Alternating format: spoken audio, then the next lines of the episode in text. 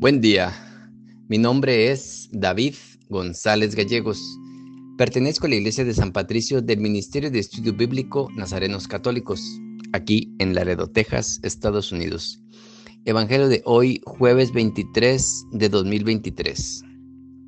Del Santo Evangelio según San Juan, capítulo 5, versos del 31 al 47.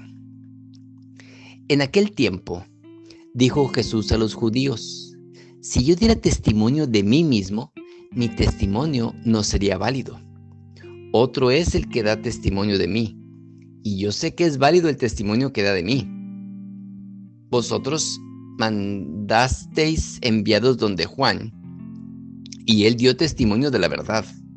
No es que yo busque testimonio de un hombre, sino que digo esto para que os salvéis. Él era la lámpara que arde y alumbra, y vosotros quisisteis recrearos una hora con su luz. Pero yo tengo un testimonio mayor que el de Juan, porque las obras que el Padre me ha encomendado llevar a cabo, las mismas obras que realizo dan testimonio de mí, de que el Padre me ha enviado. Y el Padre que me ha enviado es el que ha dado testimonio de mí.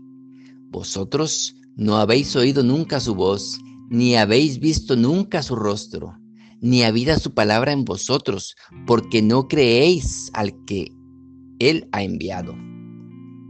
Vosotros investigáis las escrituras, ya que creéis tener en ellas vida eterna ellas son las que dan testimonio de mí, y vosotros no queréis venir a mí para tener vida. La gloria no la recibo de los hombres, pero yo os conozco, no tenéis en vosotros el amor de Dios. Yo he venido en nombre de mi Padre, y no me recibís. Si otro viene en su propio nombre, a ese sí lo recibiréis. ¿Cómo podéis creer vosotros que aceptáis gloria unos de otros y no buscáis la gloria que viene del único Dios? No penséis que os voy a acusar yo delante del Padre.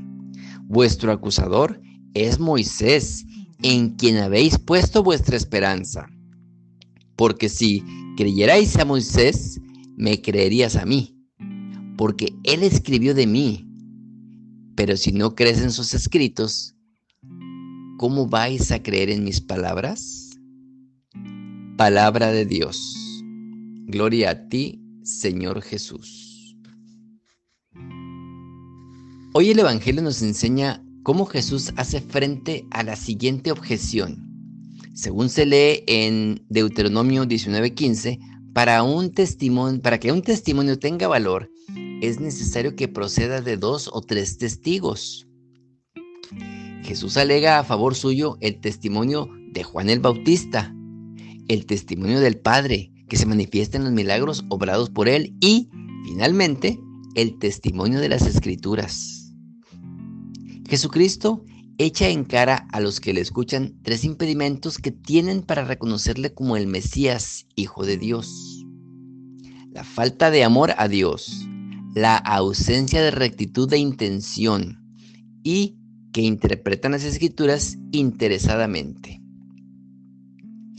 El Santo Padre San Juan Pablo II nos escribía, a la contemplación del rostro de Cristo tan solo se llega escuchando en el Espíritu la voz del Padre, ya que nadie conoce al Hijo fuera del Padre.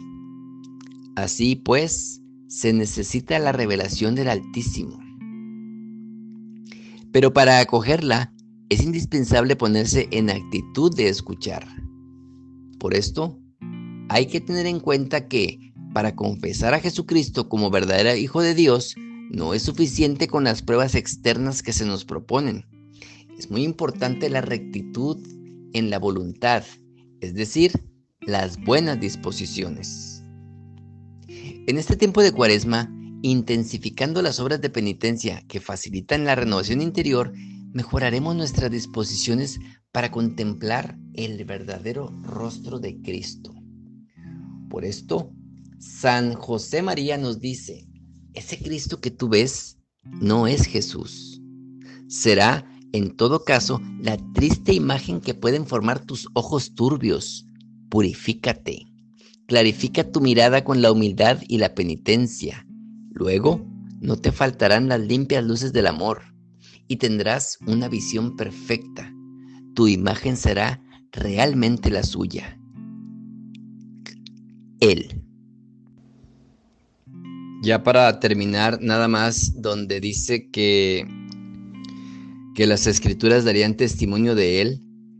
En Juan capítulo 1, verso 45 dice, Felipe se encontró con Natanael y le dijo, hemos hallado a aquel de quien escribió Moisés en la ley y también los profetas.